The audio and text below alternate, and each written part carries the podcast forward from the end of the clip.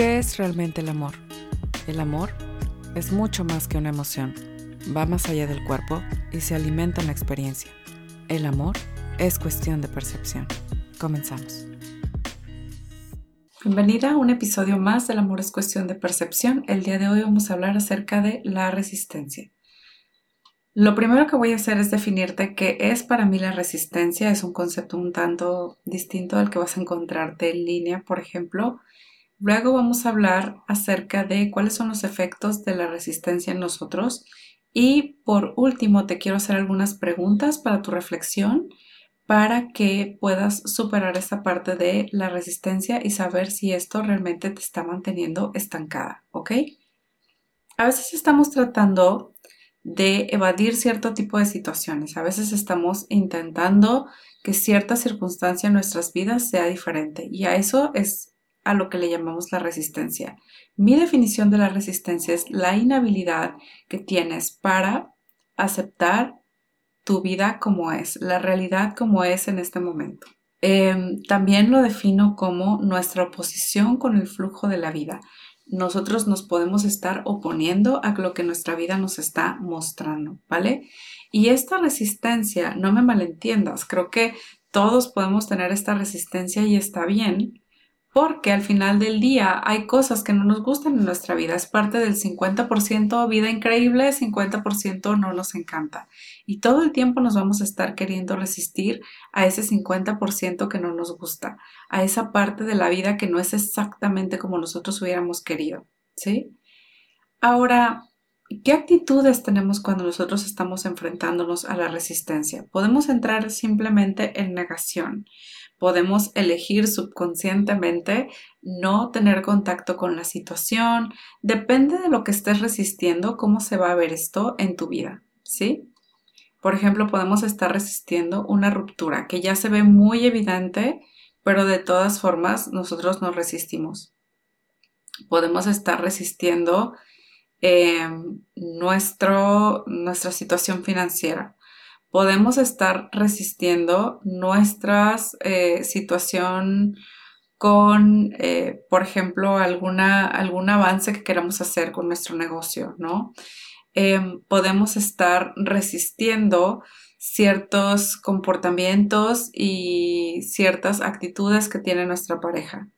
Podemos estar generando un montón de cosas a las que no les damos aceptación y queremos cambiar nuestras circunstancias. Ahora, habrá circunstancias que tú puedas cambiar. Sin problemas lo puedes hacer. Y hay otras circunstancias que de plano no podemos mover. Por ejemplo, yo tengo la circunstancia de que nací en México con papás mexicanos, ¿no?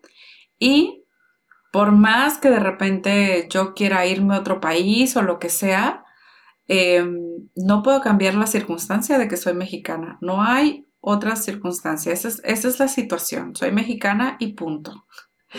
No es como que, bueno, ay, no, voy a elegir, bueno, voy a nacer de nuevo para, para poder cambiar esa circunstancia. Hay circunstancias que simplemente están ahí.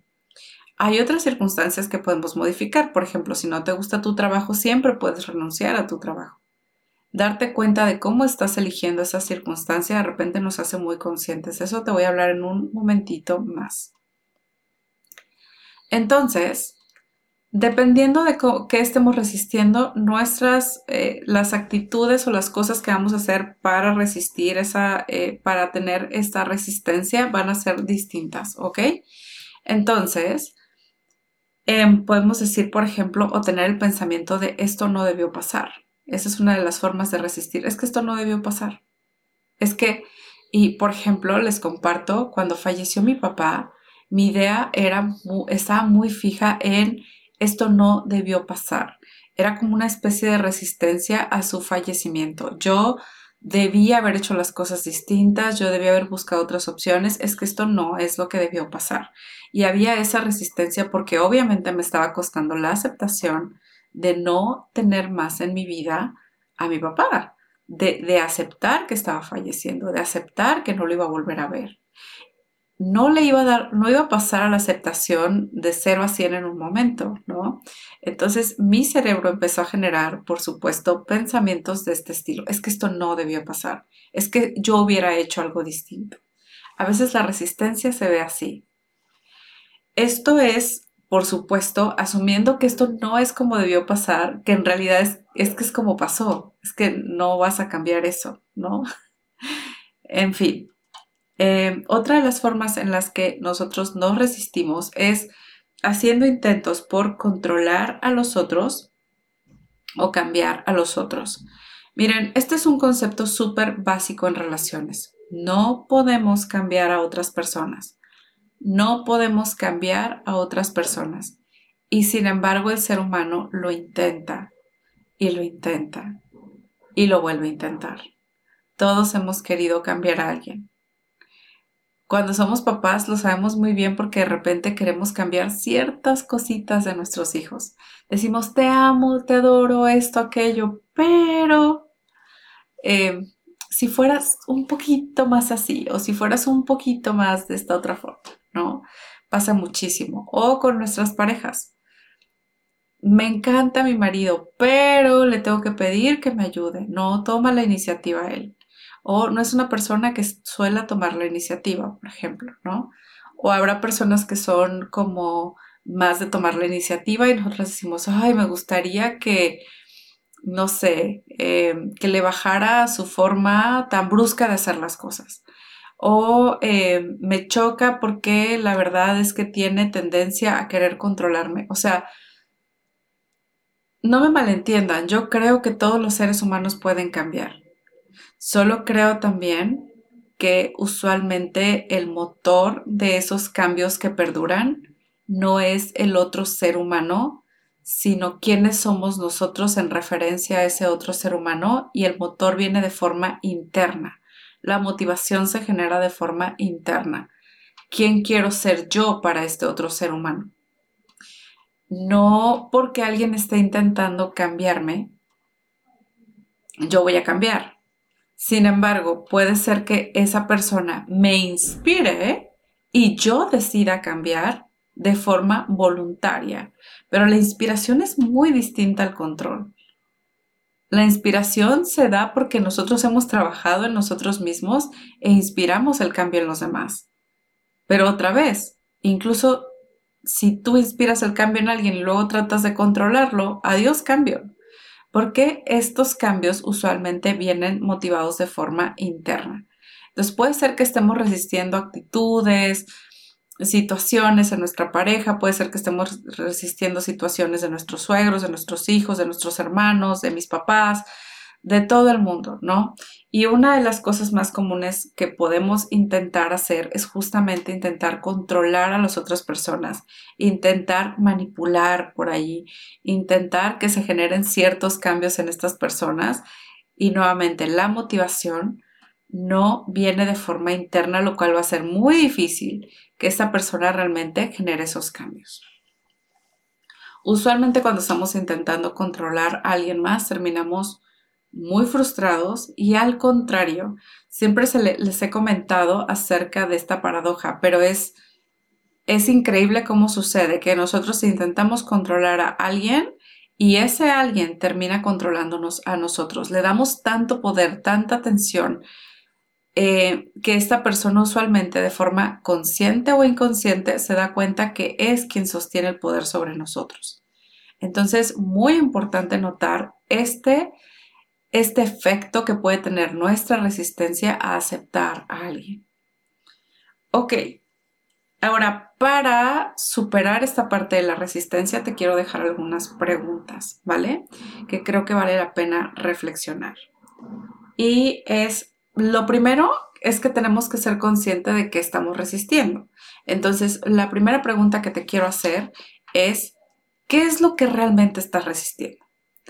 A veces nos decimos, ay, lo que pasa es que lo que estoy resistiendo es que eh, mi pareja haga esto, ¿no? Que mi pareja, no sé, no lave los trastes. Eh, estoy resistiéndolo, me choca, me choca que no lo haga, ¿no?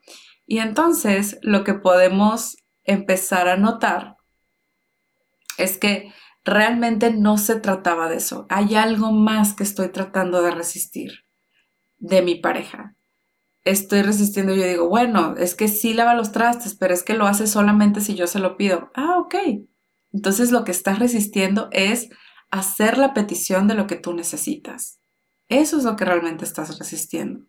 Porque la otra persona aparentemente está dispuesta a hacerlo siempre y cuando tú realices la petición. Entonces es súper importante notar qué es lo que realmente estamos resistiendo. La segunda pregunta que quiero hacerte es, ¿qué emociones estás intentando evadir? Usualmente estamos resistiendo algo porque hay algo que no nos gusta sentir y que lo está provocando. Em, por ejemplo, yo puedo decir, como no me quiero sentir súper frustrada con mi esposo por esta situación, entonces me resisto, ¿no? y em, voy a tratar de hacer, de manipular, de cambiar, de decirle de esto, mira cuánto me duele, mira cuánto esto, mira cuánto aquello, mira cómo me haces daño. Toda esta parte podemos estar intentando manipular o cambiar a la otra persona, ¿vale? Y entonces me doy cuenta de que tengo por ahí una resistencia y que lo que no quiero sentir es la frustración que, me, que voy a tener que atravesar si yo tan solo digo, es así y esta persona no va a cambiar. Estoy intentando evitar eh, el rompimiento. Estoy intentando evitar poner un límite. Estoy intentando evitar, puede ser decir que no, o estoy intentando evitar decir que sí. Depende de qué estés resistiendo nuevamente, ¿no? Entonces, aquí la parte interesante es nuevamente, ¿qué emoción es la que estoy tratando de evadir? Porque dependiendo de esto voy a ver qué es lo que estoy resistiendo, ¿ok? La primera y la segunda pregunta van muy de la mano y son preguntas que nos pueden iluminar bastante con respecto a nuestra resistencia. La tercera eh, pregunta es, ¿cómo sería dejar de resistir? ¿cómo se vería en mi vida dejar de resistir? ¿Qué pasaría si yo simplemente digo, esta persona es como es? Me iría de la relación, me quedaría en la relación. Mm, ¿Qué pasaría si yo, por ejemplo, dejo de resistir que se haga desorden en mi casa? ¿Qué pasaría si yo dejara de resistir em, que mi relación no funciona como yo quiero? aguas, yo no estoy aquí diciendo que le vas a dar aceptación a eso como para que te quedes allí, porque todos queremos más y queremos mejor, porque todos queremos mejorar este 50% no increíble que tiene nuestra vida. Sin embargo, hay cosas que simplemente podemos cambiar y hay otras que son cuestión de darles aceptación y ya nosotros decidir de forma consciente cómo dejar de resistirlas. Te pongo un ejemplo. Tienes de pareja a alguien que es sumamente infiel y lo hace una y otra y otra vez. Y entonces tú dices, es que estoy harta, es que estoy cansada, ya se lo he dicho 18 mil veces, que eso me duele, que me hace daño, que no me gusta, que pare, que, que me siento muy mal cada vez que lo hace, que esto, que aquello. Y mi resistencia me da mucha, en mi resistencia me da mucha rabia que esta persona lo haga, pero en mi resistencia también me quedo ahí. Parte de mi aceptación de esa situación no es exactamente decir, la voy a aceptar y me voy a quedar aquí sentada esperando a que me siga, eh, a que me siga doliendo, ¿cierto? Sino que es como, ok, es como es, esta persona no va a cambiar esa actitud, esta persona es así, esta persona eh, está buscando llenar sus vacíos emocionales con alguien más y no hay forma de que yo me convierta en su sanadora para poder eh, incitarle a esta persona a que deje de hacerlo. Entonces, ¿qué hago? ¿Puedo aceptar la situación? ¿Notar qué es lo que realmente estoy haciendo? Y decir, ok, esto necesita un cambio. Quiero me voy a quedar en la, en la relación, por ejemplo, em, me voy a quedar en la relación a sabiendas de que esto es así, porque estoy dispuesta a aceptarlo y a trabajar con mi parte de que no soy su relación especial o, a romper con esa parte del paradigma del amor romántico. O simplemente digo, amigo, esto no estaba en nuestro acuerdo y yo te quiero mucho, pero parte de romper con mi resistencia a la relación es aceptar que esto está funcionando de esta manera y que no es funcional para mí. Que no se están respetando los acuerdos y que si no se están respetando esos acuerdos, no es funcional para mí. Otra vez, cualquiera que sea tu decisión, el punto es que se haga desde el territorio de la aceptación, de enfrentar el asunto como es, en no maquillarlo, en no negarlo y el dejar de pelearnos con el asunto. Porque muchas veces vamos con una persona y con otra y con otra y con otra y esperando que nos digan cosas distintas a lo que nosotros por dentro ya sabemos.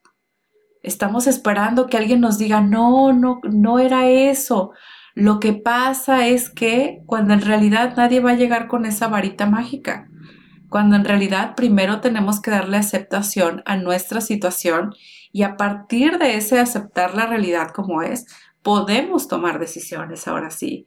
Ahora sí dejamos de resistirlo porque le hemos dado aceptación y decimos, ok, si las cosas son así, entonces desde ahí parto para saber qué hacer.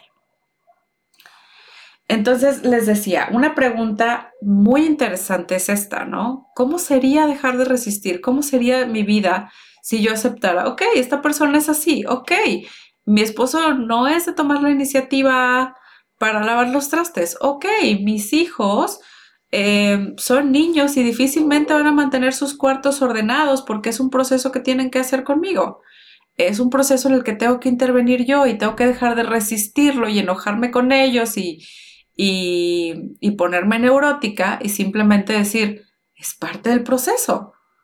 ¿Sí? A veces tenemos este tipo de resistencias y nos conviene más rendirnos a la situación como es y después desde ahí decidir cómo queremos que sea nuestro plan de acción para cambiarlo, cómo queremos que sea desde una parte más consciente. Y otra pregunta interesante es, ¿cómo sería si estuviera dispuesta yo a sentirlo todo? Muchas veces tenemos, les decía, esta resistencia, por ejemplo, a terminar una relación, podemos tener una resistencia a eh, iniciar un proceso, podemos tener, una, podemos tener resistencia para muchísimas cosas, ¿vale? Em, ¿Cómo sería yo o cómo me viviría yo si no tuviera miedo a sentir culpa, ¿O cómo sería yo si no tuviera miedo a sentir? Y no me refiero a la culpa, a esta culpa muy real que nos da cuando hacemos algo malo, sino a la culpa patológica esta que creamos cuando simplemente ponemos un límite, por ejemplo. O cuando decidimos algo que es bueno para nosotros, pero que tal vez a otra persona le pueda doler. Pero sabemos que es el punto o el paso a seguir. Eh, me refiero a ese tipo de culpa. ¿Cómo sería si yo estuviera dispuesta a sentir el miedo y simplemente seguir avanzando? ¿Cómo sería si yo estuviera dispuesta a sentir la tristeza de mi duelo? ¿Cómo sería si yo estuviera dispuesta a sentir eh, el vacío existencial que de repente tengo? Y, sin embargo, eh, seguir, como les decía, seguir avanzando. Muchas veces la resistencia nos mantiene en eso, en estancamiento. ¿Cómo sería yo, cómo sería mi vida si yo estuviera dispuesta a sentirlo todo?